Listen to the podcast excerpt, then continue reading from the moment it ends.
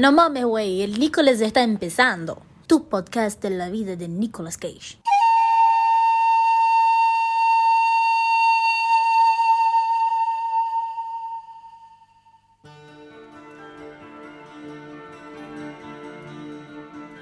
Está começando agora. Peraí, velho.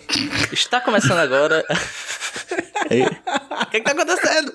Está começando agora, com calma. Com calma, ouvintes, calma. Com calma. Está começando agora a investigação aleatória e não obstante recorrente sobre a carreira do astro internacional Nicolas Cage. Acertei. Eu tenho certeza que eu acertei. Acertei? Acertou, acertou. O- não, não, acho que errou. O, Ô, inferno. Porque o está começando agora é a introdução da pessoa que vem antes de você que fala. É mesmo? É. Isso aqui é Bem-vindos ao Nicolas, investigação. blá, Mas eu, eu particularmente gostei, Jota, do, da licença poética do Não Obstante. Ele acrescentou o Não Obstante ali no meio, né? Depois de 100 episódios, a gente percebe que essa introdução ainda pode ser renovada e inovada pra, pra nossa audiência, né? O Rude é o ferreiro das palavras, né? É, cara. Ele o ferreiro forja. das palavras.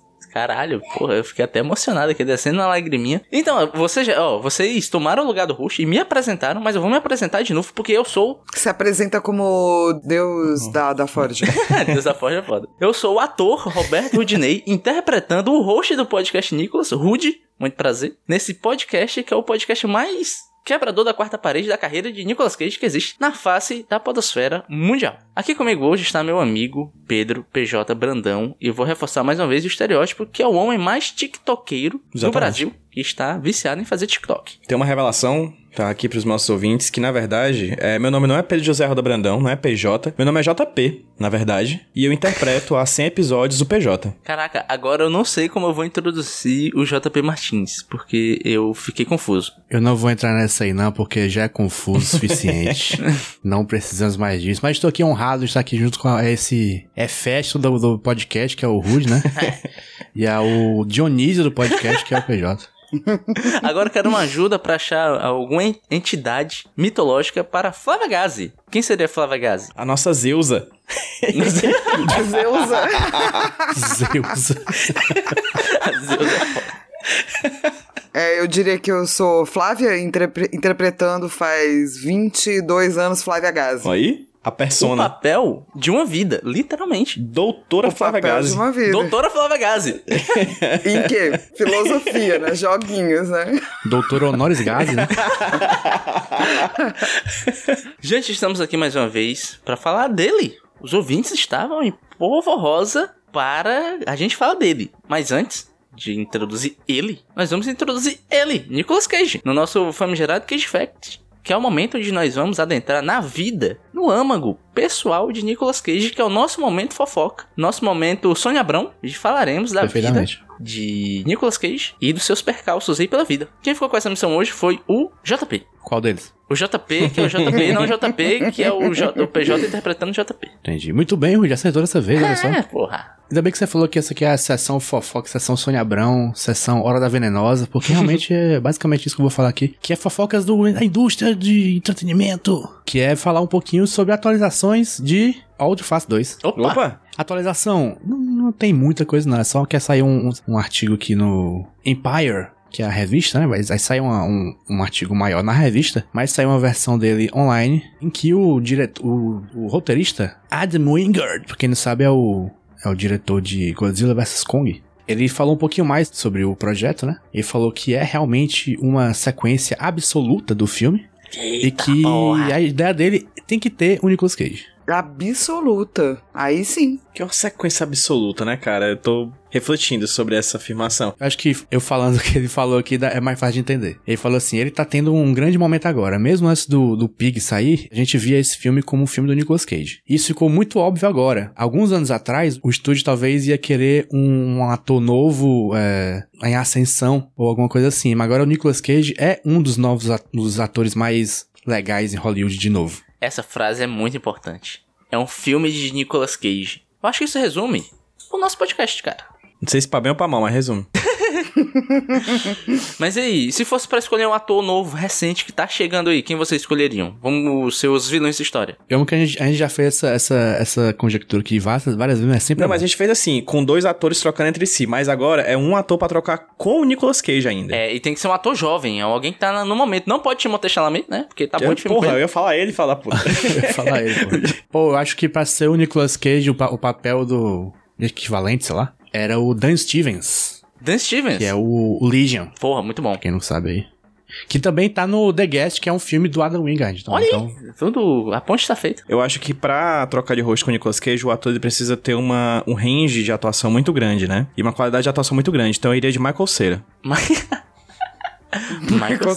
Tem que ser jovem, gente? Pode Tem. ser jovem. Até os 60 anos ali. Tá, tá. Até o se- é que eu não sei quantos anos tá, mas assim, a única pessoa que 40, vai ter o 40. método, o método pra fazer Nicolas Cage é Daniel Day-Lewis. Daniel. Day-Lewis.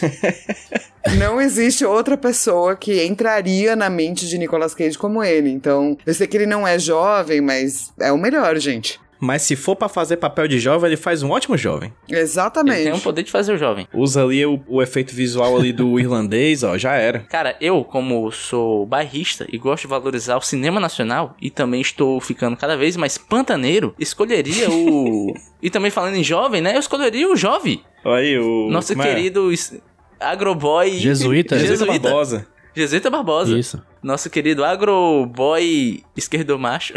Gente do céu. da essência feminina. Exatamente. Esquerdo agro, né? Exato.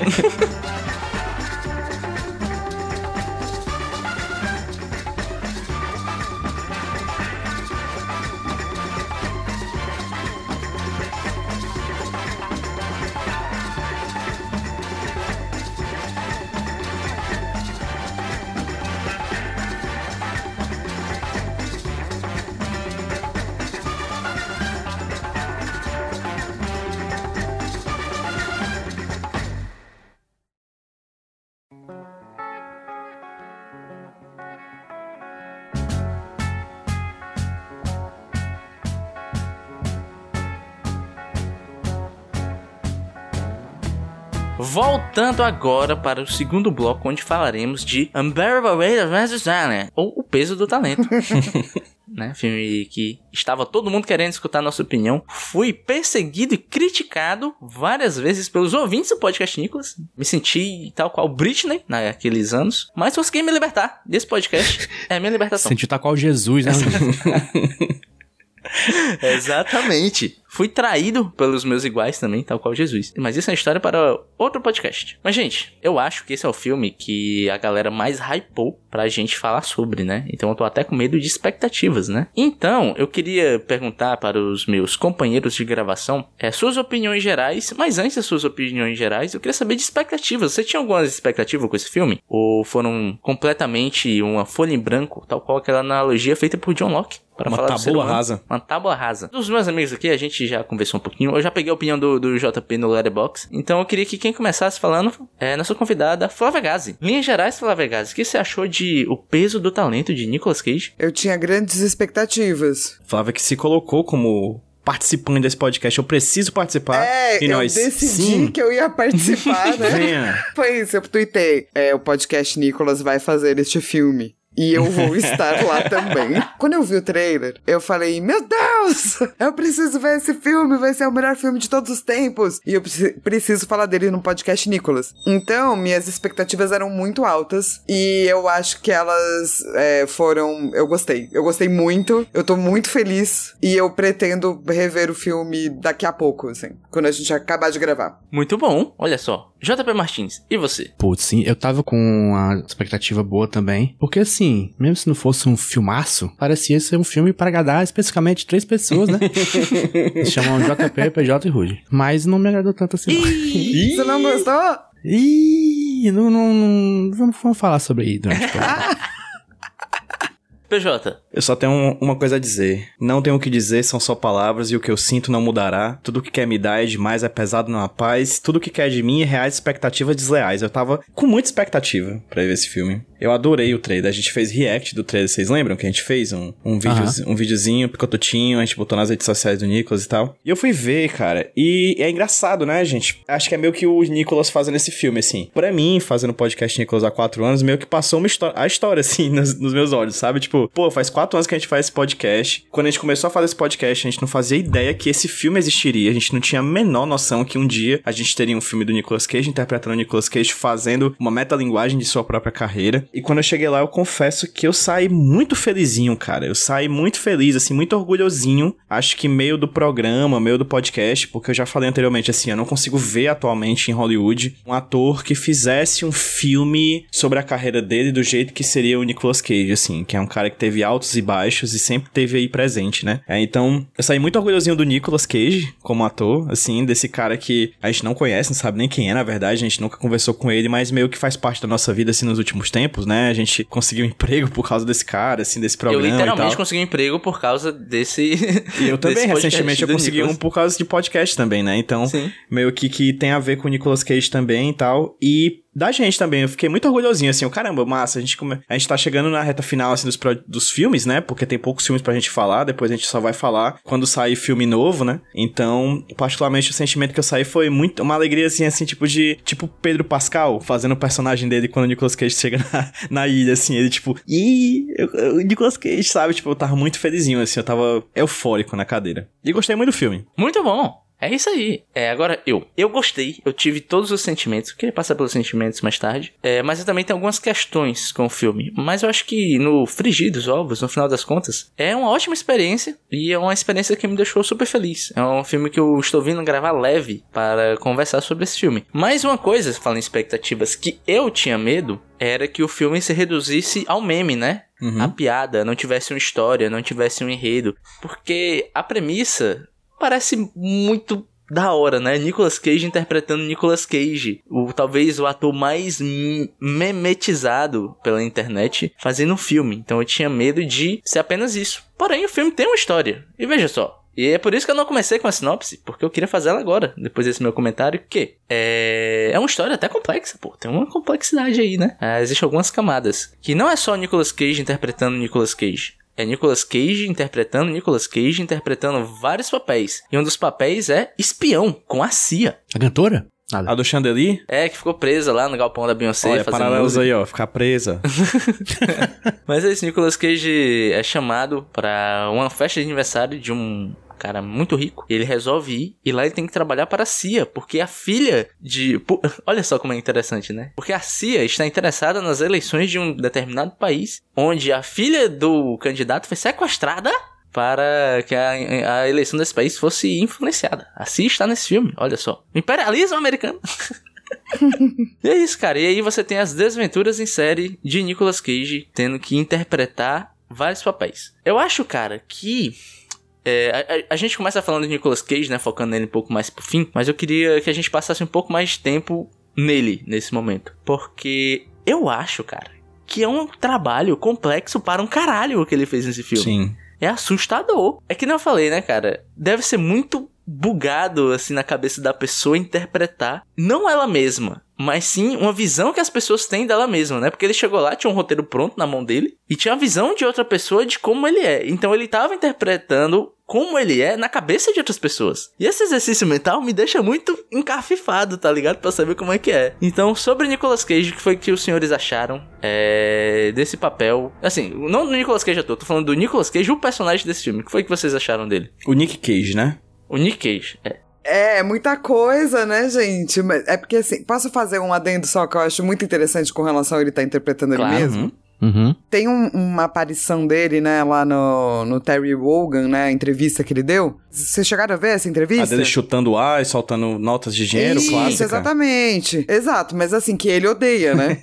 Eu não sabia dessa. Ele tava cheirado. É, ele falou que ele nunca mais iria fazer algo assim na vida dele. E daí ele vai lá e, e refaz, entendeu? Esse personagem. E isso é compromisso. E eu achei isso muito interessante, assim, do tipo, de ver como existe um desprendimento muito grande dele pra com o personagem dele, porque obviamente o personagem dele é um personagem. É, e eu acho que poucas pessoas conseguiriam fazer isso aí, sabe? Uhum. de ter que se interpretar. Tá pelas visões X de sei lá quantas pessoas no set, assim. E eu achei que ele parece uma pessoa real. O Nick Cage, né? Uhum. E as problemáticas de família, e essa coisa ególatra de ator e tal. Eu não acho que talvez sejam coisas que ele não tenha passado, visto, sei lá, essa própria entrevista, as entrevistas que ele já deu, sabe? Uhum. Então também não deve ter sido fácil olhar meio que visões negativas de si mesmo, sabe? Sim, mas eu, eu acho que ele, aparentemente, ele encarou o personagem do jeito que ele devia ser encarado, que é como um personagem pura e simplesmente, né? Porque se você encarasse aquilo ali como, ah, eu, eu sou, as pessoas acham que eu sou assim, eu sou assim, você sai maluco, não tem como. Porque ele tá fazendo uma parada completamente diferente dele e tem que, sei lá, separar bem na cabeça isso. E eu acho que ele só pegou e, e, tipo, o que ele fez, assim, pra deixar um pouquinho mais ele, tem a impressão que ele adicionou coisinhas aqui e ali, pra dar um pouquinho mais de personalidade dele mesmo, no Nick, né? Uhum. Mas acho que ele encarou assim. É, que é uma coisa meio Andy Kaufman, né? Sim. Exato. É engraçado, assim, o personagem do Nicolas Cage, eu acho que ele entrega no primeiro momento tudo que a gente pensa que seria ele mesmo. Tudo que as pessoas falam, ah, cara, o Nicolas Cage, né, pô, se meteu nos filmes ruins, né? Pô, ele é um ator tão bom, né, cara, fez tanta coisa boa, assim. Tem uma frase do filme que eu acho linda, assim, que ele fala assim, acho que foi o personagem do Neil Patrick Harris que fala, ah, você tá voltando, e ele fala, não há do que se voltar porque eu não fui pra lugar nenhum, né? Eu acho que é meio isso, assim, ele é um cara que nunca deixou de fazer filme, né, no, no- aqui como ator, e no, no filme que a gente tá vendo, ele tá interpretando esse cara que ele quer ter a oportunidade de fazer novos filmes, né? Ele parece que ele tá querendo interpretar esse personagem, o Nicolas Cage dos últimos tempos, que tá fazendo filmes artísticos um pouco mais voltados pra esse, esse circuito mais de arte, né? Festivais de cinema, enquanto ele briga, né, com a outra versão dele, né, que é a versão mais jovem, que é essa versão inspirada nessa, nessa entrevista que a Flávia falou, que ele tá completamente tresloucado, né, na época, quando ele era bem mais jovem. Acho que é o filme inteiro é ele tendo embates com ele próprio, assim. Eu acho que são as grandes a grande beleza do personagem dele no filme, assim. Como ele é posto o tempo inteiro em situações é, onde ele não é somente um ator, mas um ator em conflito, né? E vários tipos de conflito. Que tipo de atuação fazer? É um conflito financeiro? Um conflito familiar, de uma hora pra outra um conflito, como é que se fala, de, de governos, né? Um conflito é, internacional, político, né? Então ele é um personagem que ele é o centro de vários conflitos diferentes, assim. Existem vários Nick Cage nesse filme, né? E todos os Nick Cage que ele interpreta, eu acho que ele interpreta de maneira muito interessante, assim. São vários personagens, assim. É como se fosse um filme em que ele, ele passeasse de fato pela filmografia dele, entendeu? É o ápice de um filme, assim, de um cara que tá fazendo filmes, e aqui eu vi no IMDB que é o centésimo papel dele, entendeu? Então é 100 filmes que estão dentro do Nicolas Cage, são 100 filmes que ele interpreta num filme só, sabe? Eu acho que é um lance meio, sabe? Você olha pro abismo, o abismo olha de volta, né?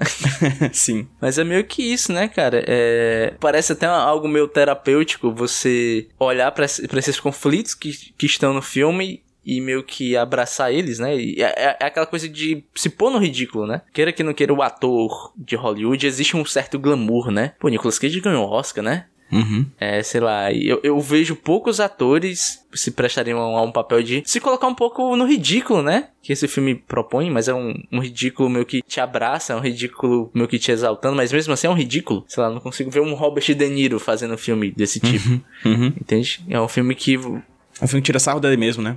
Exato. Engraçado que quem fez isso foi o Neil Patrick Harris, né? Naqueles filmes do Harold Kumar, não sei se vocês já viram. Não. Não. Que era um, é um filme tipo dois maconheiros que querem comer hambúrguer. Tem três filmes disso. Que o Neil Patrick Harris tá em todos os filmes, ele interpreta ele mesmo. E ele, era um ator que não trabalhava mais, era um ator mirim que deixou de trabalhar e, e agora, tipo, tá em- envolvido em esquemas pra ganhar dinheiro, coisa assim. Aí achei, legal- achei legal que ele tá nesse filme aqui também. Só que, no caso, nada a ver. E outra coisa legal é ver o personagem do Pedro Pascal, né? Pedro Pascal é excelente, né, gente? Eles devem ter se divertido muito, assim, fazendo. Mas eu acho o Pedro Pascal um ator realmente excelente. E tem uma ingenuidade no papel dele Uhum. que eu acho que não é fácil pra um ator. Sabe o que é doido no Pedro Pascal? É você. Eu tava fazendo esse exercício de memória de lembrar Pedro Pascal como Oberyn Martel. Pois é. Game of Thrones. E é assustador como os personagens dele são diametralmente diferentes, né? Sim, e essa coisa de tipo, você fazer um Mandalorian, você fazer até esse, que são papéis com menos falas, ou então menos intenção, Ou porque fazer um Oberyn, é claro que o cara tem que ser super talentoso. Mas se você é um ator muito treinado, o monólogo tá lá, sabe? Aquilo tá tudo lá. Fazer papéis que são mais introvertidos ou mais ingênuos é sempre mais difícil porque pode parecer muito caricato, sabe? E ele faz esse papel lindamente, eu acho. E sendo caricato. Isso que eu acho legal. O personagem dele é caricato, mas é caricato de um jeito que você vê uma pessoa daquele jeito, né? O olhar dele de fã pro Nicolas Cage é uma coisa tão boba, né? Na, na hora que o Nicolas Cage responde ele, que eles começam a conversar, a animação dele é tão palpável que é, é meio que cativante, tá ligado? Tipo, é interessante porque no primeiro momento, quando ele encontra o Nicolas Cage, ele tá fingindo ser um cara sério, né? Porque assim, você percebe que com o decorrer das cenas, e eu acho a montagem do filme muito interessante em relação a isso, é, você percebe que ele vai desmontando essa figura desse cara sério e ele vai se tornando um fanboy, assim. Ele fica todo nervosildo, entendeu? Ele derrete, entendeu? Ele vai derretendo no decorrer do filme, até o momento que ele diz, cara, é o Nicolas Cage, tá ligado? Eu sou muito fã desse cara, eu, eu amo esse cara, e aí ele se transforma simplesmente em um fanboy curtindo um final de semana com seu rockstar, sabe? Mas e aí, JP, você que tá aí caladinho, você tem mais algum ponto a trazer? Sobre Pedro Pascal? Do Pedro Pascal. Ou se você quiser puxar outra tangente. Não, não, bora. O Pedro Pascal é a melhor parte desse filme. Esse filme aqui, é, não sei se pra vocês foi do mesmo jeito, mas eu, eu dividi ele em três. Que é o drama familiar no começo, a comédia feel good no meio e o filme de ação completamente nada a ver no final. Esse curto do meio é o melhor que tem. Também acho. Eu concordo. Porque o filme todo ele tenta ser uma comédia que eu não achei muito engraçada, que é um problema dele pra mim. É, não tem muita cena que eu tava rindo. O começo é um drama divertido do que qualquer outra coisa. Leve, né? Um drama leve. Quando entra o Pedro Pascal, muda completamente o cenário, né? Muda, muda os personagens. E fica um filme mais legal, porque tem aquela, aquela viagem, o final de semana perfeito de duas pessoas que acabaram de se conhecer e tá muito legal. É o, é o Before Sunrise Isso. do, do Nicolas Cage. Inclusive, a gente já pode pontuar que Pedro Pascal e Nicolas Cage talvez seja o top 1 casais, Nossa, de fácil. né? Nossa. Desmancou o Ron Perlman, né? É, sim. Já ganhou o melhor casal do ano aí, fácil. Já tá aí o spoiler Exatamente. pros ouvintes. Eu fiquei triste porque eu chipei, cara. Eu queria que eles se pegassem. Ah, nos nossos corações eles super se pegaram, É. né? Mas sim, seria muito foda se eles tivessem se pegado de verdade, assim. Porque é, é, um, é um romance tão bonito, né, gente? É singelo. É amor. Que, que tem, tem todas as fases, tem a parte do vamos ficar loucão juntos, que foi uma das minhas partes favoritas, assim, gente. Eu acho que eu sou muito boba, JP, porque eu ri sem parar. E Flávia, Flávia, tu tem ideia de que essa cena vai de nenhum lugar pra lugar nenhum? essa cena não serve pra, tipo, nada e é incrível. É muito boa essa É cena. incrível, pra mim é, tipo, a eu melhor amo cena. essa cena, E, mano. e, tipo, não serve Eu pra nada. tanto. É só pra rir e é fantástico. Eu amo. E eu gosto que, às vezes, eu tava assistindo o filme, eu apontava pra tela e falava, essa piada é pra gente, essa piada é pra mim. Eu entendi essa aí. Quando eles falam de Guardian Tess, bicho. Cara, isso é Tu foda. tem ideia de Porra. que o Quem viu Pedro esse Pascal filme, é a única pessoa junto comigo que gosta desse filme? Cara, quantas pessoas assistiram Guardian Tess na vida? Ele fala, não, porque o Doug Chesney é um, era um cara que tava dividido entre duas, duas alianças, que ele fala que é, que é, que é a primeira dama e o, a Casa Branca, né? Que ele tem esse negócio durante o filme. E, e eu acho que essa é uma das nuances mais legais do que o Nicolas Cage faz no filme, o ator, o melhor, o personagem. Que eu acho que é muito a ver com a cara do Nicolas Cage. Tipo, todo personagem tem um estudo prévio, entendeu? Tem um porquê do personagem ser daquele jeito, assim. A gente só vê a atuação, no final das contas, e acha que é um pouco superficial, mas ele sempre estuda um pouquinho, sabe? Como ele é muito metódico, assim. E tem um novo Xamanique, né? Que até é citado no decorrer do filme, né? O, o estilo de atuação dele. Então eu acho que existem essas pequenas nuances do personagem que pra quem assiste os filmes do Nicolas Cage ou pra quem ouve o podcast Nicolas mesmo, assim, eu tô sendo bem bairrista, acho que acessa, sabe, essas pequenas nuances do filme, assim. É um filme que eu acho que se você assistir sem saber nada do Nicolas Cage, você vai se divertir, mas é aquelas camadas da Pixar, sabe, que você vai atingir com, com esse conhecimento prévio, assim. Cara, o momento pra mim foi quando é, eles estão chapados, né, de LSD, e eles entram na loucura que tem alguém perseguindo eles. Aí o Pedro Pascal, eles correm pro carro, o Pedro Pascal manda o Nicolas Cage dirigir, né? o Nicolas Cage fala, eu não posso dirigir chapado. Aí eu pensei, claro que você pode. Você é, fez curso de dirigir pra gravar os 60 segundos. e a piada em seguida é justamente essa. Caralho, velho, tá ligado? Eu tô virando um só com a tela, velho. você virou um só com a tela, cara. Transcendeu. Vários momentos, assim, dava pra ver que a piada tava vindo, mas sabe aquele tipo de filme de detetive que fica bom porque existe um foreshadow de que aquilo vai vir? Sim. É como eu me senti sobre as piadas do, do filme. Tipo, quando tinha a piscina ali na frente dele, eu falei, hum, será que teremos uma referência? e daí temos, sabe? E daí você faz, eba, era tudo que eu queria. Não, não. O momento o, do fanservice maior pra mim é quando o Nicolas Cage conhece o quartinho 50 tons de cinza do, do Pedro Pascal, né? 50 tons de Nicholas.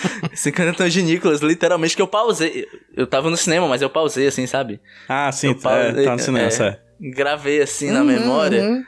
Aí eu fiquei olhando pra aquilo, fiquei procurando todo, todo, cada, o que cada objeto era. E quando eu olhei, tipo, porra, velho, a Serra do Mandy, tá ligado?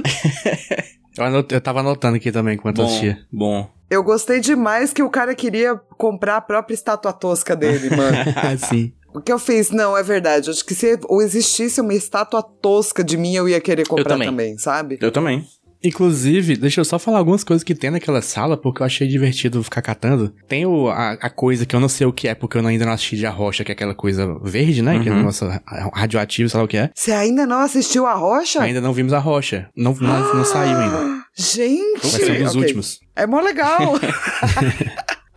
Tem o coelho do Coné. Boa. Tem o pacote de fralda de Arizona Nunca Mais. Porra, foda.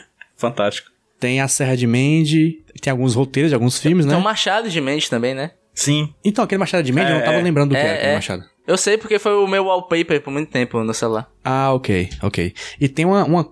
Essa aqui é completamente obscura, que é uma coroa que a Kathleen Turner usa em Peg Sul, cara. Putz. Cara, É uma coroazinha de baile do, do colégio, com escrito 1960. Eu. O que, que, que tem filme de 1960? Ah, Peg Sul. Eu fui ver e era isso mesmo. Caralho. Bom, viu? Mas e vocês queriam a estátua de vocês mesmos? Vocês comprariam? ah, se fosse tosca, sim. E se fosse É, bonita, não, né? É, se fosse bonita pra quê, né? Só se fosse de biscuit e tamanho real. Eu tenho certeza que tem alguém que tem uma estátua minha tá atacando agulhinhas, porque eu tô com umas dor nas costas recentemente. Então, por favor, me dê minha estátua tosca. É acupuntura, é acupuntura. É, né? Sabe o que eu me toquei? Que Nicolas Cage, é, nesse filme, tá tipo a Anitta, né? Tem a própria estátua e tudo, né? É Nira, cara. É a Nira deles. do Brasil para o mundo, né, cara? A É. Nicholas. A Nicolas. A Nicolas. Nicolas. Só você tava falando aí do, do Pedro Pascal impressionado com o Nicolas Cage, eu tava pensando que o Nicolas Cage interpretou ele mesmo e o Pedro Pascal interpretou a gente mesmo. né? Ah, sim, provavelmente. A gente seria muito parecido, provavelmente. Nossa, eu, eu É. ficaria. Eu ficaria meio transtornado, vou ser sincero, assim. Tirando a parte do envolvimento com crime e tal, mas. Puta, a parte que, mano, ele pega a almofadinha, saca? Daquelas do, do que você troca, coloca a mãozinha. Uhum. E o cara fala, mas isso aqui. Ele fala, não, é lindo. E ele arruma a carinha do De Nicolas Cage. né? É tão romântico, gente. É, lindo, tão é lindo, romântico. é bonito. Cara, sabe o que é mais louco? É porque vocês lembram que o Pedro Pascal se inspirou no Nicolas Cage pra fazer o vilão do Mulher Maravilha, né? Uhum. Sim, verdade. E agora ele tá com o Nicolas Cage. E, e eu não sei se vocês viram a entrevistinha, eu acho que eu até trouxe em algum momento aqui no podcast. Eu vi. Que é quando o Pedro Pascal fala que o Nicolas Cage foi um dos atores que inspirou ele a virar ator, né? E é um momento, mó, oh, né? É fofo, cara. Esse filme é cheio de atores que têm certos aspectos emocionais com o Nicolas Cage, né? Porque não sei se vocês lembram de um Cage Fact que o JP trouxe há muito tempo atrás. Sei, lembro. De uma atriz que teve seu primeiro orgasmo no cinema olhando pra Nicolas Cage em outra face e é a Tiffany Haddish. que é a agente da CIA. Que perfeito. Meu Deus! Ela tá nesse Que eu filme. não sabia disso e eu estou maravilhada. Ela falou que, que perdeu a virgindade no, no drive, drive-in, É. né? E quando ela olhou pra cara, tava os olhos azuis dele, bem grandes na tela, ela assistindo o Face Off. Então percebam as nuances. que esse Não, filme eu tô traz. maravilhada com essa informação. Essa informação é tudo. Ela, ela é importante. Essa informação é vida. E ela falou pra ele, parece, no- durante a gravação, porque ela não aguentava essa informação guardada, entendeu? Mas você aguentaria? Você também não ia aguentar. Ela, falou, ela falou que tava achando, tava achando esquisito atuar com ele sem, sem ele saber. ela precis... Ele precisava saber disso, né? Gente, mas agora eu, eu preciso saber de vocês. Sério agora, olhando aqui no meu olho, Hum. virtual. Vocês assistiram Paddington 2? Não, ainda vi não, Paddington cara. 2. Porra. Ainda não, mas tá na fila depois Com desse certeza. filme maravilhoso que me indicou. E Exatamente. eu não vou ver nenhum, hein? Vou ver logo dois. Sou desse. Exatamente. É, dizem que o 2 é bem melhor que o 1, um, então. Não, pra que ver o um, É. né? Ninguém citou o um nesse filme, foi só o dois. Mas esse tem que ver é, legendado, porque a dublagem é o Danilo Gentili, né? Aí quebra um pouquinho. Nem a pau, nem a pau dublado, nem a pau, nem a pau. Nem fudendo que eu vou ver dublado. Não, não, não. Tá, tá errado. O Danilo Gentili é no primeiro. O segundo é o Bruno Galhaço. Opa! Ok, Bruno Galhaço, né? Temos um upgrade aqui. Temos um, um upgrade. O cara foi demitido, mano. tipo, nem fez a sequência. Pensa o quão ruim ele foi, mano. Sacou? Porque assim, tipo, uma amiga minha, a, a Mari Moon, saca? Ela Sim. faz a Vanellope, né? Sim. Aham. E ela faz sempre que tem, sacou? Tem essa não. Então, pensa quão, quão... Nossa. O Bussunda fez dois Shrek, só, só não parou de fazer quando morreu, entendeu? Exatamente. É porque o pessoal tava pensando no pad, então fazendo arminha com a mão e apertando 17, assim, tá ligado? Paddington não faria isso, tá ligado? morte ao PT, morte ao PT, entendeu? Tipo, era tipo isso. Gente, vocês têm mais alguma coisa a falar sobre esse filme? Tenho, tem muita coisa, cara. Tem, tem muita coisa. Muita falando. coisa. muita. Vamos nessa. O assunto, o assunto é novo vamos, ainda. vamos falar de roteiro, vamos falar de história. Assim, Vamos. não vou falar de roteiro não, vou falar de história. A montagem do filme, eu acho a montagem do filme muito interessante. Tem várias cenas fantásticas, assim. Aquele momento do, do teatro, assim, dele com ele mesmo, eu acho incrível. Eu acho muito legal a interação dele com ele próprio, mais novo. E eu acho uma cena em específica, que é a da festa, que ele tá olhando pro espelho e de uma hora pra outra ele vira, ele já está dentro da festa, no mesmo ambiente, assim, a mesma mise-en-scène. Cara, eu acho a montagem muito sagaz em certos momentos, sabe? E falando de fotografia, né? Eu acho a fotografia competente, não acho nada exagerado, nada demais, mas as locações desse filme O cenário são ajuda, né? Fantásticas, cara. Fantásticas, assim. Tem um lens flare nos pôr do sol. É muito bonito onde esse filme foi feito, assim, onde ele foi gravado, sabe? É realmente muito belo. Enche, enche a cara, assim. Foi gravado na, entre aspas, Espanha, que na verdade é a Croácia, né? É verdade. Exatamente. Nosso ouvinte Luca Modric aí, abraço. Cara, eu vou dizer que eu adorei o fato deles poderem. Porque seria muito difícil, né? Fazer um filme que é quase uma celebração realmente pra carreira dele, sem você passar por um monte de gêneros. Uhum. Uhum. E não é fácil fazer isso e ficar fluido, saca? E com certeza eu acho que você vai preferir alguma parte a outra, e eu concordo com vocês com relação a qual eu acho que é melhor, mas tá tudo lá. E você vai ter possibilidades variadas. Então é um roteiro, eu acho, muito difícil. Se você não tivesse os atores certos, daria muito errado. Então, é, é esse que eu acho o problema do filme, né? Que, porque, assim, esse diretor é, ele é estranhante, né? Pra mim, isso é erro de direção. Talvez de roteiro também um pouquinho. Porque também é o mesmo roteirista, né? Afinal, então tá tudo, tá tudo relacionado. Mas o, o pra mim tem um problema muito. Sei lá, um- o clima do filme, não sei se a palavra certa. Enfim, o mood, o mood do filme. Que ele muda meio radicalmente, assim, cara. O, o, o final. Ele, ele não tem nada de humor. Tem aquela parte dele, dele de maquiagem, mas ele acaba. É um, é um filme de ação puro que não, não, não conversa com o resto do filme pra mim. Eu passei muito tempo pensando no Chubo Grosso, que é um filme que também acontece isso de que no final vira ação, mas o- é uma ação engraçada, uma ação que ainda tem todo o mesmo tom do resto do filme, né? Esse aqui não tem. Eu fiquei muito com isso na cabeça. Eu também tava com essa crítica na cabeça, JP, mas o que mudou pra mim foi lá pro meio do filme pro final, quando entra o elemento do roteiro, né? Porque fica o filme dentro do filme dentro Exato. do filme, né? Isso me, me ganhou muito, porque eu gostei muito da dinâmica deles conversando sobre o roteiro do filme e você já está vendo o filme sobre o qual eles estão conversando. Então as viradas bruscas de humor que vai rolando é justamente porque eles vão mudando o roteiro que eles estão conversando bruscamente, né? Tipo, o do nada eles falam, vamos meter um sequestro. Aí eles ficam discutindo sobre o sequestro. Aí corta e lá na frente tem tem um sequestro, sequestro. Aí,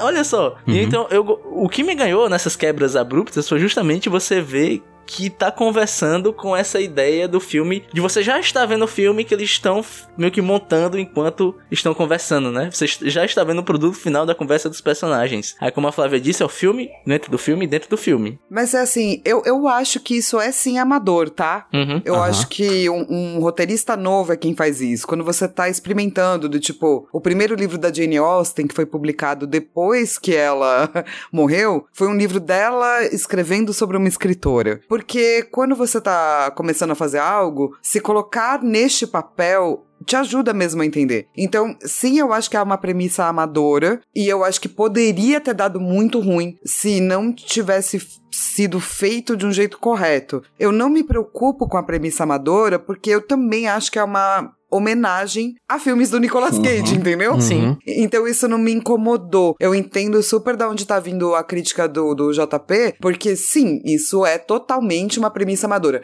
O filme dentro do filme dentro do filme também é uma premissa amadora. Mas eu acho que não tem nada de errado em você ter uma ideia amadora se ela for bem executada, sabe? Porque eu acho que a execução é mais importante do que a ideia. Eu, eu acho, acho a ideia muito boa, só, só não. Eu achei que foi uma, uma explicação boa pra uma execução que não foi tão boa pra, assim, pra mim. Que eu achei meio, meio realmente, eu achei, eu acho muito abrupto e brusco aquela mudança, e que, e que, mesmo tendo a explicação de ser o roteiro pede isso, né? Dava pra ter um, piadas diferentes ali no meio que, que fizesse com que isso ficasse melhor, entendeu? E sabe uma coisa que eu queria muito, JP? Eu queria muito que, tipo, tem algumas bandas que passaram por vários gêneros ao longo da vida. Aham. E eu sempre fico pensando, porra, seria muito foda se eles pudessem lançar um álbum com, tipo, músicas de vários tipos, sabe? Então, eu acho que eu tenho um. Eu, pelo menos, daí é uma coisa bem pessoal também. Eu tenho um certo encantamento por essas coisas que não se levam tão a sério a ponto de que elas têm que ser uma coisa só, sabe? Eu curto essa mudança abrupta, assim.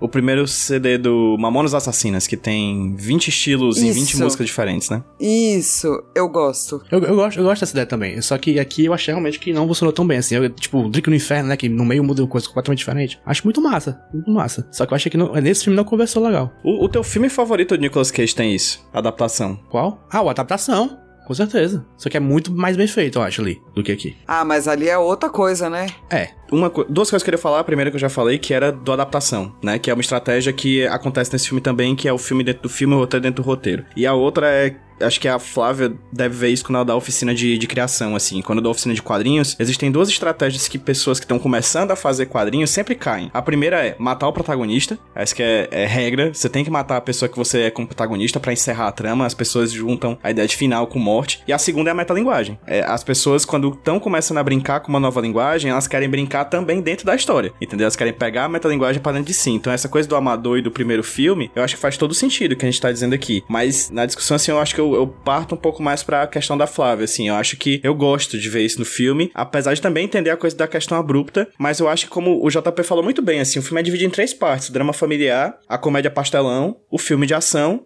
e a gente pode dividir os filmes do Nicolas Cage nessas três categorias, né? Se a gente for, for fazer um retrospecto dos 100 filmes que a gente viu até agora, se a gente for botar em três caixinhas, essas básicas provavelmente seriam as três caixinhas que a gente colocaria. O, o Nicolas Cage apaixonado de família, o Nicolas Cage de ação e o Nicolas Cage engraçado. Basicamente as três grandes nuances da carreira do Nicolas Cage. E, pois é, e como homenagem eu acho esse filme melhor do que como filme. Sim. É, pois é, eu analisei esse filme sobre duas óticas, né? Tem o filme como filme de Nicolas Cage, pra mim, eu acho ele perfeito. É uma bela homenagem, casa muito com o Nicolas Cage, né? Ele tá um cara super empenhado no papel. E o filme como filme. O filme como filme, eu achei ele operante. É ruim? Não.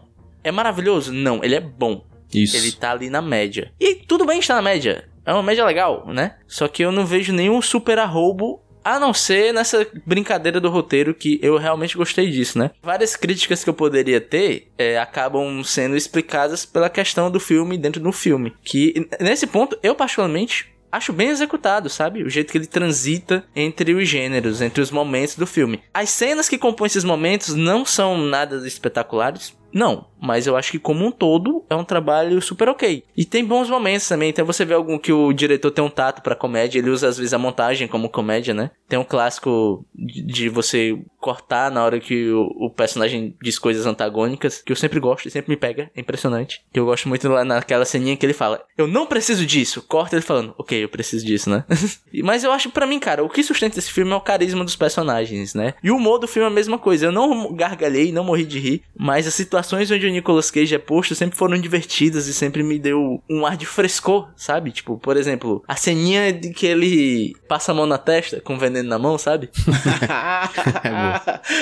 Ai, gente, eu acho que eu sou muito Eu. Eu amei. gargalhei Caralho, eu tantas ri muito. vezes, É boa, é boa. Tantas vezes. Eu gargalhei nisso, eu gargalhei na ceninha do, da, da perseguição, do LSD do, da, da- do Murinho. Do Murinho. Quando o Nicolas Cage chega e o Pedro Pascal tá todo, ai meu Deus, eu preciso ser uma pessoa séria, eu gargalhei também, porque eu achei, tipo, muito, muito bem feito a atuação em si. Eu gargalhei várias vezes, mas eu acho que talvez eu só seja uma pessoa que o riso é solto. Pelo visto. Eu tô contigo, Flávio. Ri horrores. É o amar demais, cara. É isso aí. Sim, sim, o nosso erro, né?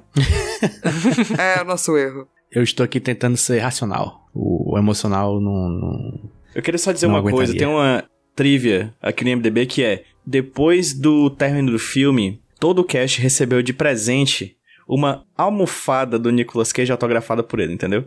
Não tem como ser racional, Que amigo. maravilhoso. Não tem como ser racional. Desculpa, Desculpa. É, desculpa, eu tô, eu tô Aqui nessa. é por amor, é só coração. Eu tô nessa, é, é o filme, não sei, eu, eu tô só apaixonada. O amor, cara. A gente tem que valorizar o amor. Por exemplo, o amor que eu estou sentindo pelo mousepad, que eu acabei de ver aqui, que tem um mousepad com cara do Nicolas Sim, Cage mousepad do no Nicolas Cage. filme. Cadê? É isso, cara. É, tem um- uma coisa do filme que é, eu lembro que o roteiro já chegou pronto pro Nicolas Cage e em entrevista ele falou que só teve uma coisa que ele encafifou, né? Ele botou algumas ideias dele no roteiro, por exemplo, o beijo que tem, né? Foi ideia dele, que o Nicolas Cage se pega, pega a si próprio na sua imaginação, né? É, Com com paixão. paixão. Mas existe uma coisa no filme que ele encafifou um pouquinho, que foi o que ele brigou pra dar uma mudada no roteiro, que é a relação familiar com a filha, né? A relação familiar com a filha. Ótima construção de frase, né? Eu, o ferreiro das palavras. O nosso Oscar Wilde. Deixou cair o martelo. Pois cair é, o pois martelo, é. vamos lá. Mas aqui a gente, além de falar muito de Nicolas Cage, a gente passou várias horas falando de Weston Cage, né? Filho de Nicolas Cage. Sim, Sim. mais do que deveria. É o, é o maior coadjuvante do podcast Nicolas Weston Cage. Hoje em dia, olhando em retrospecto, eu acho que a gente não precisava ter falado tanto do Weston Cage. Eu não precisava ficar vendo live no Instagram do Weston Cage. ele, ele fazendo magia pra lua. Exatamente, a gente não precisava disso. Mas um dos motes do filme é a relação dele com a filha, né? No filme ele tem uma filha. E isso foi uma das coisas que ele brigou para dar uma mudada, né? Porque no roteiro original ele seria um cara distante da filha, né? Ele não teria muito tempo com a filha. E ele falando que ele falou: "Oh, não, não, não, não, não. Nicolas Cage sempre tem tempo para os seus filhos. Quando meus filhos precisam de mim, estarei lá. Em entrevista ele falou isso. E no filme ele deram uma mudada, né? Que ele está próximo da filha. Ele só não consegue se conectar com ela, né? Tipo assim, ele assume que talvez ele trabalhou demais, né? Mas mesmo assim ele ele tem essa, esse desejo, essa vontade e tal, né? O, o problema dele não é ser ausente, né? É que ele, ele, ele é presente de um jeito esquisito.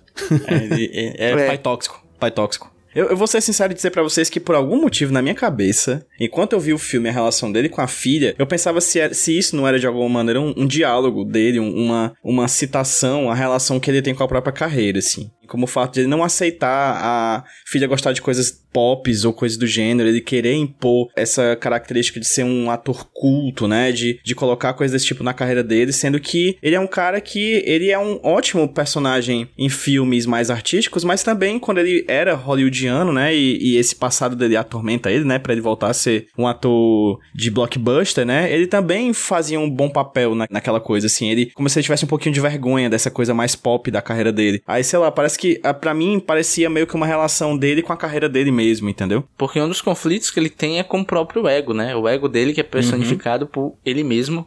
E meio que o ego dele acaba ferindo um pouco a filha, né? Que ele fica tentando forçar os gostos dele nela, né? E ela até fala várias vezes que as coisas que ele tenta fazer com ela não é sobre ela, é sobre ele, né? Falando nessa parte que, que tá a família dele ali no, na, na Espanha, pra mim elas deviam estar com ele o tempo todo. Não sei que desculpa eles deviam que arranjar pra fazer isso, mas eu acho que o filme se beneficiaria se tivesse a presença mais constante da filha da ex-esposa dele durante o meio também. Porque é só no começo e no final, e eu acho que acaba, pra mim, atrapalha a coisa do desenvolvimento da relação deles. Pô, e eu gosto muito da personagem da mulher do Nicolas Cage. Sim, Eu não lembro também. agora o nome da atriz, mas eu acho muito bom. Essa atriz é cara. boa. Ela é boa por quê, JP? Porque ela é uma boa atriz, ela faz bem seu trabalho, porra.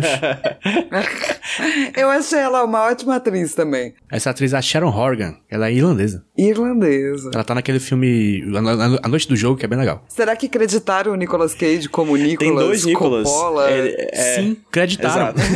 Exato. Nos É ele créditos, mesmo. o Nick Cage é Nicolas Cage e o Nick, que é o Nicolas Cage mais novo, é Nicolas King muito Que é o, uni- o único filme, é o primeiro filme que acredita ele como Nicolas Coppola desde Picadinhas Estudantis, viu? Lá. Não, de... ah, é verdade. De- ele fez- porque depois de Picadinhas Estudantis, nunca mais ele tinha sido creditado como Nicolas King Coppola e agora ele retorna aí a, a sua família, ao seu berço familiar. Olha só, eu não sabia desse maravilhoso easter egg. Pô, outro easter egg que eu acabei de descobrir, é, passando pelo IMDB, é que no comecinho do filme, a abertura é o Nicolas Cage tentando um papel como diretor, né? E aquele cara é um diretor. E que dirigiu o Nicolas Cage. Do Joe. Isso, exatamente. É o David Gordon Green, que dirigiu Nicolas Cage em Joe. E é um dos filmes que eles parecem que fizeram amizade, né? Porque foi aquele filme que eles gravaram numa cidadezinha, com galera da cidade. Eles saíram de carro procurando um ator. E o, ele tá aqui no filme, pô. Olha só que e legal. originalmente no roteiro era o Quentin Tarantino, Era? que eles estavam indo atrás. Era. Mas aí o Tarantino não foi. Tarantino falou, não, obrigado. Mas sei lá, depois da, da, da morte da montadora do Tarantino, eu acho que ele só fez merda, então. Que isso? Eu concordo um pouquinho, assim. Só um pouquinho. Ah, só um desculpa, pouquinho, gente. só um eu, acho, eu, eu acho, eu acho que. é, né? É, mas é engraçado a escolher seu Tarantino, porque todo mundo quer o Nicolas Cage com o Tarantino, né? É. Eu quero. Eu não sei se eu quero. É, acho que agora não é o momento. O Tarantino, pra mim, sempre parece uma escolha muito óbvia pra Nicolas Cage, sabe? Sim, é, faz sentido. Eu quero ver o diferente, cara, sabe? Roger Eggers com Nicolas Cage, ele só escolhe ator branco pro filme Taika dele? Waititi, mano. Taika Waititi. Taika Waititi. Taikazinho é top, hein? Taika Waititi. Taikazinho. Eu tô tentando pensar em algum diretor brasileiro pra dirigir Nicolas Cage. O Daniel Rezende, Nicolas Cage lá com a turma da Mônica. Seria incrível. Eu assistiria o filme do Nicolas Cage com a turma da Mônica. Por favor, estúdios Maurício Ele de Souza Maurício de façam Souza. acontecer. Piteco.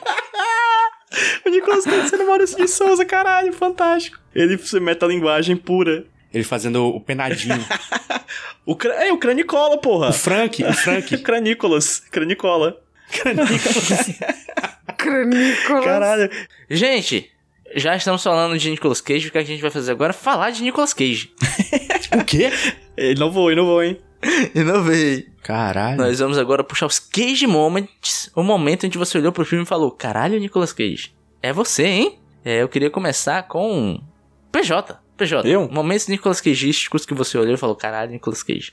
É, eu gosto muito momento em que Nicolas Cage tá muito triste, triste, tristonho, porque foi negado mais um papel na carreira dele. E ele liga pro seu agente, o Neil Patrick Harris, todo tristinho, e fala: Eu vou acabar com minha vida. E gostaria de agradecer por ter feito parte. Não, por ser uma pequena parte dessa tradição milenar da atuação e da criação de mitos.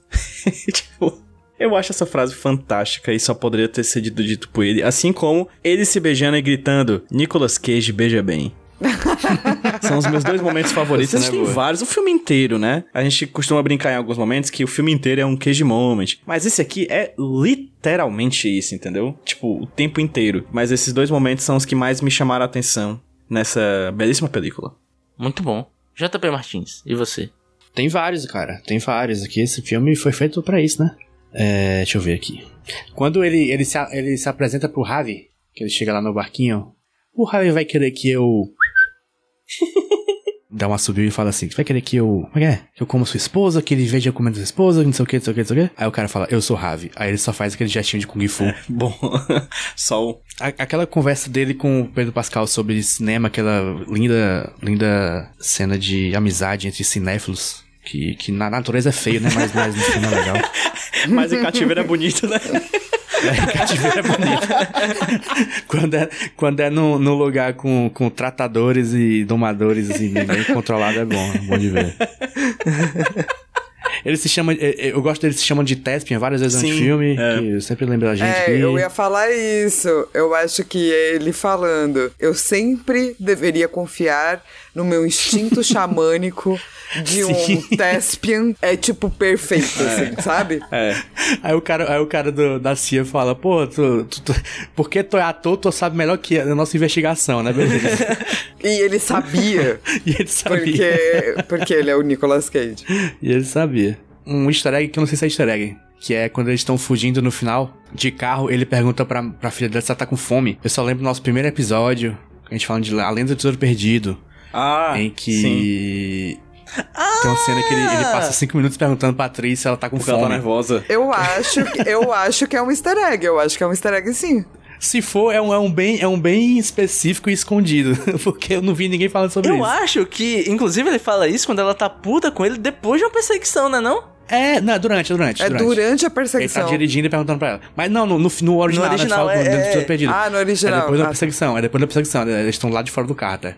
Quebrou a Matrix, o roteirista aí, velho. Foi, foi além, viu? Transcendeu. E tem a referência no The Beast também, né? Que é muito boa. Essa é boa. No finalzinho. E tem é, a- o payoff daquele discurso que ele faz pro David Gordon Green lá no começo. Ele faz no final também, que ele fala do 13 milissegundos é o tempo que precisa para o cérebro ativar o meu dedo do gatilho. E ele mata geral. É muito boa essa cena. Gosto muito também. Tava pensando, tipo, de easter eggs é tudo maravilhoso e tem um milhão. Eu gosto muito quando ele pega as armas que ele usou, sacou? Sim. É, pra ir bater no... O cara fala, você pegou a minha arma. Ele fala, minha arma dourada, minha arma dourada. Gosto muito desse também. Porra, eu gosto que acaba aqueles gritando, né? Eu te amo! Eu te amo! Só namoro agora se for assim. Arma a apontada, arma apontada "Te pra mim, exatamente. Alguém que olhe pra você como Pedro Pascal olha pro Nick Cage. Exatamente. Se não Exatamente. for assim, eu nem Se não quero. for assim, eu nem quero. A minha meta de relação é, é todo baseado em filmes do Nicolas Cage. É alguém que aponte mal pra mim gritando eu te amo e gritando Lula! Come coração selvagem. Cara, eu queria destacar também um cage moment, que é o momento da troca de sapato. Ah, Bom. Bom. É muito fofo, Ternura. cara. Ternura. É muito fofo. Você vê ali eles olhando, trocando o sapatinho. E tem alguns amigos que eu trocaria o sapato. E vocês estão aqui, amigos. Eu daria a minha chinela Kenner para vocês. Ai, meu Deus. A minha havaiana branca. Isso, Ai, que isso. lindo, eu já tô emocionado. Isso aí é uma palavra de três letras, sabe, Rude? Amor. Amor. Amor. Amor. Amor. É isso. Eu não trocaria, Rude, porque eu sou muito fresco com o que eu calço. Mas, JP, a nossa amizade é movida a caronas, literalmente, que você é a pessoa que mais me dá carona na, na cidade de Fortaleza. Ou seja, amor. Amor. Foda. E amor com o preço da gasolina desse jeito? Amor Porra. não é instante, né, bicho? Não é? Amor não é instante. Fica a dica aí, Rude. Flávia, você tem algum cage moment? Já falou, né? Mais um aí. Pô, que difícil. Eu acho que ainda acho que o meu favorito Cage Moment é ele falando dele mesmo que ele deveria ter acreditado no instinto xamânico dele. de ter, esse piano, porque é perfeito. Quando ele fala de novo xamanique, só a gente entendeu. É. Só a gente entendeu.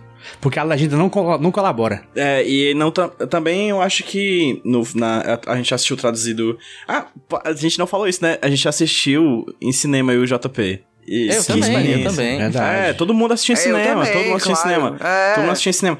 Que experiência, hein? Que experiência, assim, emocionante. Foi emocionante. Eu pedi pro rapaz da limpeza que, que eu vi depois tirar uma foto minha na frente do cartaz. tá lá no meu Instagram. Ficou ótima essa não, obrigado. foto. Ficou eu muito tava boa. muito animado. E eu acho que tu tava com a, com a camisa do Nicolas, né? O cara deve estar E achando ele, esquisito. pega, ele tira na foto ele, é bom, é bom o filme. Rapaz, é bom, é bom, é bom. É bom, vai levar. É bom, é bom. É bom, é bom, É bom, é bom, é bom. Ele, é isso que ia ver ele. Espero que eu tenha visto. Se você for nosso ouvinte, amigo, forte abraço. Apoia a gente no Apoia-se. Pra ter dado muito dinheiro pra esse filme que passou, tipo, uma semana em cartaz. Caralho, Top Gun, odeio Top Gun. Um, por ter tirado o, homoerotismo do filme. E dois, por ter tirado Sim. o peso do talento de, todos os cinemas de Todos. Fortaleza. Todos. Todos. Matou o peso do talento, Top Gun. O que é mais rápido? O, o peso do talento sair da sala de cinema ou um avião Mach 6, assim? É o peso do Dirigido talento. por Tu Cruz. É, certeza é o peso do talento. Sair rápido demais, mas. Gente, então vamos lá. Vamos dar notas. Vamos finalizar. Chegar. Encaminharmos para o final, né? E de quantificar o filme em números. Eu vou começar por mim, assim, vou tomar as rédeas aqui como host. É, eu acho, cara, que a gente sempre fala isso, né? Temos duas notas, uma nota como filme e uma nota como filme do Nicolas Cage. E nunca fez tanto sentido quanto hoje, tá ligado? É, como filme, cara, eu acho que ele é um filme operante. Sim, é um filme que cumpre o seu papel, é divertido, tem um frescor ao assisti-lo, né? Você tem um- uns, bom, uns bons momentos, né? Roubando opiniões de ouvintes, a Emília Braga, que já, part- que já participou várias vezes aqui, nossa amiga Emília, ela disse que tem um ar de sessão da tarde, né? Quando ela assistiu e comentou com a gente. E eu concordo, cara. É aquele filme que é legal para você ter um bom momento. Também seria um bom filme de festa. O JP que me apresentou esse conceito do filme de festa. você tá no rolê com seus amigos, coloca um filme para ficar comentando e conversando. Esse filme é perfeito para De isso. vez em quando olha, come um salgadinho. Come salgadinho, toma cerveja. E que, que nem a gente ficou lá na casa da Luísa assistindo a outra face. Fica procurando os dublês, né? É É divertido. isso. É, Esse filme se encaixa também na categoria de filme de pai, né, Rudy? Acho que encaixa bem. Um, um pai que assiste Nicolas Cage, né? É, exatamente. Que não meu pai. Meu pai, ele sempre olhava pro Nicolas Cage e falava, pô, filme que esse cara é bom, hein? Aí foi assim que a gente assistiu O Vidente. E é isto, cara. Filme nota 7. Como filme de Nicolas Cage, cara, pra mim, cara, é 10, porque o Nicolas Cage está solto. Então, é, você vê que ele se empenhou, ele se entregou ao papel e eu acho corajoso ele se entregar desse jeito. Apesar dos pesares, parece ter sido uma experiência divertida pra ele e pra galera que tava envolvida, né? Então é isso, 10. JP Martins. Eu dou também 7 pro filme. Eu, eu acho que deu a entender que eu não gostei do filme, né? Eu falei que eu achei mais ou menos. Ele é mais ou menos mesmo. Só que eu gostei. Só que eu acho que podia ser melhor, assim, eu, tipo. Por coisas que eu já assisti, outras coisas que o Nicolas Cage já fez, outros filmes que eu gosto. Acho que eu, eu, eu ser fã de filme de ação, achar a ação desse filme esquisita me atrapalhou muito a experiência. E eu ser fã de filme de comédia, não achar que a comédia tão engraçada também atrapalhou. Mas é 7, cara, é, é bem eficiente no que ele tenta fazer. Que é uma homenagem ao Nicolas Cage e tá, tá legal. E pro Nicolas Cage dou 9,5. Apesar dele estar atuando assim mesmo, é pra ser 10, né? Não é assim mesmo. Não é assim mesmo. Tá tentando enganar quem? Eu conheço ele, é 9,5. E ele já falou que o filme que ele não precisou trabalhar, que ele foi ele mesmo, é, foi em Joe. E Foi. em Joe ele era meio chatão, né? Então, Mas um chatão legal. Eu confundi JP com PJ. eu dei um É, eu, derramezinho eu aqui. disse, eu disse que não era pra fazer isso. É, PJ, suas notas. Agora é o momento que a gente é racional, né? A gente para um pouquinho o, o momento fanboy e apela pro, pra nossa crítica, né? Cinematográfica, pra todo o conhecimento que a gente tem acumulado nesses últimos tempos relacionados a 10, isso. E é vai dar 10 e 10, 10, gente. Tem pode Ele vai não. dar vai 10, dar ele vai 10. dar 10. Tem pode não, é 10 e 10. Assim, realmente, esse é o filme que coroa esse podcast, assim, sabe? Acho que esse filme é, é, é tipo, sei lá, é como se a gente gostasse muito de um time de futebol e a gente fosse assistir um documentário falando sobre um título que esse, que esse time ganhou, entendeu? Pra mim, eu acho que é isso, assim. Esse aqui é um, é um podcast sobre o Nicolas Cage. A gente tá falando sobre um filme em que o Nicolas Cage interpreta o Nicolas Cage como uma homenagem ao Nicolas Cage. Então, assim, pra mim é 10. Eu realmente me emocionei muito com o filme, sabe? É, e achei o filme legal, de verdade, em, em vários aspectos. Eu achei. Quando ele não é competente, ele é muito bom em alguns aspectos. Então, pra mim é 10 como filme e 10 como Nicolas Cage também, porque gostei muito. Ah, vale só apontar uma coisa que eu esqueci de falar no programa. Tem toda uma cena do filme que foi cortada, né? Vocês estão ligados, né? Que é uma cena em que, que vai aparecer na, na versão pra casa, né? Pra DVD, eu acho, O streaming. quê? Vai ter o, o Vai, Snyder que é Cut? as- vai ter o Snyder Cut, o Nicolas Cut, um, um Barry Cut, né? Como é o nome do diretor? É Gorman Cut. é o Gunnar Cut, que é de uma briga do Nicolas Cage com o ego mais jovem dele, numa luta, num espaço, num estúdio, emulando o, surreal, o expressionismo surrealista alemão do, do, do Gabinete do Dr. Caligari, assim, que é um filme que é super... Ah, Que? sim. Como Então, assim isso não entrou? entrou no terceiro, tava marcado pra entrar no terceiro ato, né, do filme, mas acabaram tirando e ele, segundo o Nicolas Cage, é a cena da, essa cena deletada vai estar nas versões de casa, de home media, né? Acho que é DVD, Blu-ray. Não, não está, né? Não tá na versão. versão que saiu pra. pra VOD, né? Talvez. Deve, tá, deve ser cena, cenas Na- bônus, nos não, fixos, não no né? filme No- mesmo. nos, nos físicos, nas mídias físicas. Então, tem essa cena que é que, assim, eu quero muito ver, sabe? E que eu acho que, que é bem bacana, assim. Acho que o Nicolas Cage deu tudo de si ali no filme e eu dei todo o meu coração pra ele. Sucesso. Flávia Gazi. E você? Em termos de filme, eu acho que se você não é fã de Nicolas Cage, você não vai entender porra nenhuma. então eu dou oito, porque é um filme muito bem feito, mas é, não é pra 100% das pessoas do mundo. Talvez é, o PJ tenha enganado ali o carinha, caso ele não goste de Nicolas Cage. Mas só por isso, que eu acho o filme muito divertido, apesar da, da. e muito bom. E eu ri bastante, apesar da, da premissa um pouco. De, pri- de primeiro filme, assim, né? Do cara. E Nicolas Cage, interpretando Nicolas Cage, só pode ser 10 porque é perfeito. Perfeição. É isto. E a nossa média, JP, também foi perfeita? Não foi, né? Porque ao final eu não dei 10, né? E. Mas o filme ficou com, com média 8 e o Nicolas Cage ficou com média 9,8. Na moral, acho justo. Boas Acho médias, justo. eu gostei. Bastante. É isso, gente. Passamos pelo peso do talento. E agora vamos passar de bloco também.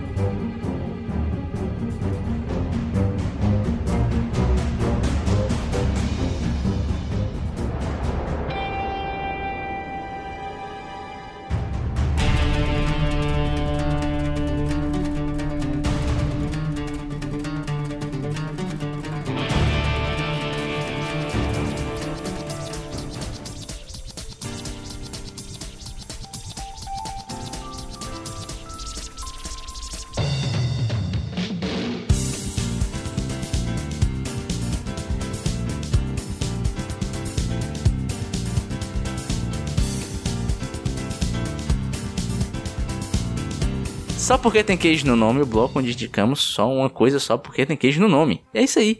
Eu fico me No questionando. meio, pô. No meio. no meio, o cara. nome é antigo, Caralho, cara. eu fiz a alegria do, dos- do, do- da galera do Contra, né? Que clama pela volta do. Dos saudosistas. Pois é. É, Eu fico me perguntando se ainda tem coisa pra gente indicar aqui. E quem vai me responder essa é o PJ. Se ainda tem coisa pra gente indicar só porque tem queijo no meio. Tem uma coisa que foi lançada há quatro anos atrás, certo? O site BuzzFeed, que eu acho que se encaixa bem na proposta de um podcast sobre o peso do talento, que é sobre a carreira do Nicolas Cage, que é um quiz do BuzzFeed. Quantos filmes do Nicolas Cage você já viu? Então, tá aqui uma lista gigantesca, certo? É muito bom fazer essa lista, porque meio que só tem um que, a gente, que eu não vi, que é a Rocha. Então, fica aí a dica pros ouvintes do podcast Nicolas irem lá no nicolas.iradex.net, na postagem desse podcast aqui, pra jogarem esse belíssimo quiz aqui, pra saber se vocês viram filmes suficientes do Nicolas Cage. Só falta um pra gabaritar, galera. Vamos nessa, fé, foco e força.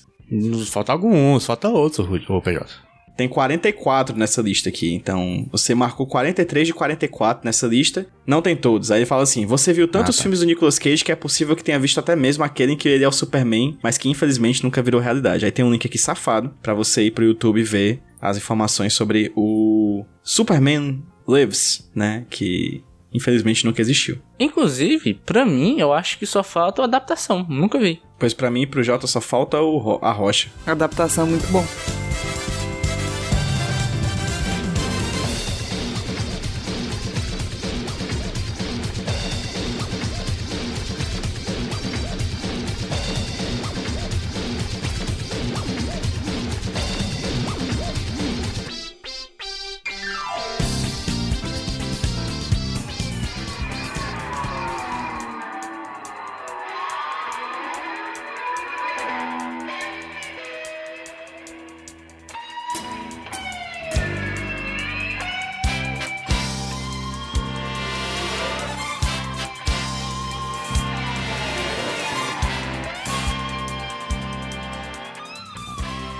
Reta final de podcast. Estamos acabando, estamos finalizando mais um episódio desse seu querido podcast, ouvinte. Sei que você gosta, você que tá ouvindo aí, né? Se você não gosta, muito obrigado, você deu download do mesmo jeito. É, é isso aí. Gente, vamos ter o sorteio ainda, mas antes vamos, né, nos divulgar. E, por favor, sigam o Nicolas nas redes, que as redes são, por favor, me completem, que eu não anotei. Arroba podcast Nicolas no Instagram e no E Twitter. TikTok que tá parado, mas tá hora volta. Vai voltar o TikTok, confia. A gente vai virar TikToker. Quando, quando, a gente, quando a gente parar o podcast, a gente vai já pro TikTok. Pronto, Exatamente. boa. Vai, porra. Perfeito. Tem nem perigo. Não tem um pé de perigo. Mas confia, confia, confia. Antes de mais nada, né? Vamos agradecer Flávia novamente por ter vindo aqui. Flávia, muito obrigado. Imagina, eu, eu me, praticamente me enfiei, eu que agradeço. Mas a porta está aberta, o podcast Nicolas, tipo, é sua Me caça a sua caça. Pode abrir a porta Sim. da geladeira, tá liberado. Né? Não vai ter muita coisa, vai ter uma garrafa d'água, mas é isso aí. E Flávia, se as pessoas quiserem te seguir por aí, ver as coisas que você produz aí pela vida, como é que faz? Tudo, todas as minhas redes são Flávia Gazi, Gazi é G-A-S-I mesmo, tá? Não, não precisa pôr dois Zs, nada disso. E daí lá eu falo dos podcasts, cursos, vídeos, lives, trecos aí que eu faço na vida. Muitos trecos. Muitos trecos. Muitos. Quem também tem muitos trecos para se seguir é o PJ. E aí, PJ? Como é que as pessoas fazem? Arroba HQ Sem Roteiro em todas as redes sociais, mas especialmente no TikTok, que é onde eu tô produzindo mais coisa. Tá, os vídeos que eu faço pro TikTok vão para outras redes também, mas o TikTok, sem dúvida alguma, atualmente é o meu hub principal de conteúdo pras redes sociais. Tá bombadíssimo. A... Quem mais comentou lá outras coisas? No outro episódio disse que a Maria do Rosário comentou, né? Deu RT. Foi, Maria do Rosário do RT, no- em vídeo meu. É, tem muita gente me xingando, então é massa. Chega lá. O objetivo é ganhar um like do Lula. Eu sei que esse é o seu objetivo. Tá perto, tá perto. Estamos chegando lá, vai chegar, vai dar certo. JP Martins, e se a galera quiser te seguir, ver suas coisas aí, os seus tweets super engraçados, que você é um cara do humor, né? Ah, ah, ah, ah, ah, JP é do humor, JP. ah, ah, ah, ah, ah, ah. Siga arroba Jumbo Paulo no Twitter. O JJP é de joker e o P é de piada. Caralho, que horrível, Pelo amor de Deus. horrível. Pelo amor de Deus. Mas e se você quiser me seguir também, arroba Rudilonia no Twitter. É isso aí. Eu sou monotemático, você vai escutar eu falando sobre Fortaleza Esporte Clube. Infelizmente é isso. E também E também tem, tem... as redes do podcast Nicolas. Já falou? Já. Já, mas fala de novo. E também tem o acompanha de financiamento coletivo. É verdade, nos dê dinheiros. Por favor. Apoia.se barra podcast Nicolas. Nos dê dinheiro para que sobrevivamos. Apoia, apoia, papai está muito doente. É... e também tem o que era que eu ia falar? T.me barra Nicolovers, o grupo dos ouvintes do podcast Nicolas, onde só se fala de gato, infelizmente. É, exatamente. É O gato. povo tá, tá- o povo tá muito, tem- muito temático. Vamos, vamos, vamos falar de outra coisa. Eu gente. vou logo avisando você que quer entrar. Prepara logo a foto do seu gato, do seu pet, pra mandar pra galera, que senão vão te ameaçar de morte. E o top 3 filmes do Isso. Nicolas Cage também, né? Que tem que chegar Exatamente. já dizendo. E se falar jiu-jitsu, eu vou dar ban. Ei, pô, pô, é, Flávia Gazi. Qual é o Oi. seu top 3 filmes do Nicolas Cage? Nossa do Do céu. nada. É isto. Essa é a experiência Grupo Nicolovers. E manda foto do gato. Eu tenho várias fotos de gato. Agora, isso aí é, é, é muito difícil. Vai, os que vier à mente. Só. Os não precisa ser um top mente- 3, não. Vai, os três filmes favoritos, não tem em ordem. Só os três primeiros que dizem assim, cara, esse é bom, esse é bom, esse é bom. Tá, que vem à mente. Uhum. Eu acho que Face Off, Boa. Perfeitamente. Despedida em Las Vegas. Maravilhoso. Vai ser quatro. Vai. Perfeito. É, Conner e adaptação. Perfeito. Mas assim, faltou vários. Não, assim, é, mas beleza, fosse o que vier à mente, é isso que importa. É isso que importa. O que importa é o que vem do coração. O que vem do É. coração é amor. Mais uma vez, o amor sendo a tônica desse, desse, desse episódio. Mas antes de a gente ter mais amor ou infarto, espero que amor, né? Porque infarto não parece ser muito interessante, nós teremos o sorteio que Flávia Gaza vai fazer agora. Ai, que medo. Eu já fiz. E aí? Medo. Vocês verão um filme que é um clássico do Michael Bay, Ah, do diretor de Transformers, Armageddon, Pearl Harbor, Bad Boys 2. Bad Boys 2. Eu gostei que tu destacou o 2. Gostei que tu destacou o 2. Muito bem. Dois. Porque o, o primeiro não foi ele, É, mas exatamente. o segundo foi. não, o primeiro foi, o primeiro foi. É, Bad Boys 2. E, e com o maravilhoso Sean Connery, vocês vão ver a Aê, aí sim, Brasil. Finalmente. Finalmente. Todo um estilo musical, a rocha. Aê. É, amor. Se preparem pra essas piadas do programa inteiro, gente. Sim. Pablo da E assim, Rocha, ó, você. Eu devo dizer que eu vi esse filme a primeira vez com a minha mãe. Olha só. Pô, a filme gente falou mãe. muito aqui, Flávia, de filme de pai, mas filme de mãe foi pouco tocado nesse Filme podcast. de manhã, é verdade? A minha mãe gosta de filme de ação, o favorito dela é o Van Damme, porque ela gosta aí. da bunda dele. e quem não E tá errado. gosta? Exatamente. Então, assim, eu tenho uma, uma memória extremamente afetiva com a só queria rocha. com a bunda do Van Damme. A bunda com o Van Quem tem memória afetiva com a bunda do Van Damme é minha mãe. Eu jurava que ia ser a bunda do Van Damme. Ah, não, tá. Beleza, a rocha, tá. a rocha é a bunda do Van Damme. Perfeito. Perfeito, perfeição. É isto, gente. É isto. Depois dessa, Até daqui a tchau 15 dias, chega, né? vai ser legal. Até daqui a 15 dias, Esquece. gente. Tchau. Tchau. Yeah. Tchau. Tchau.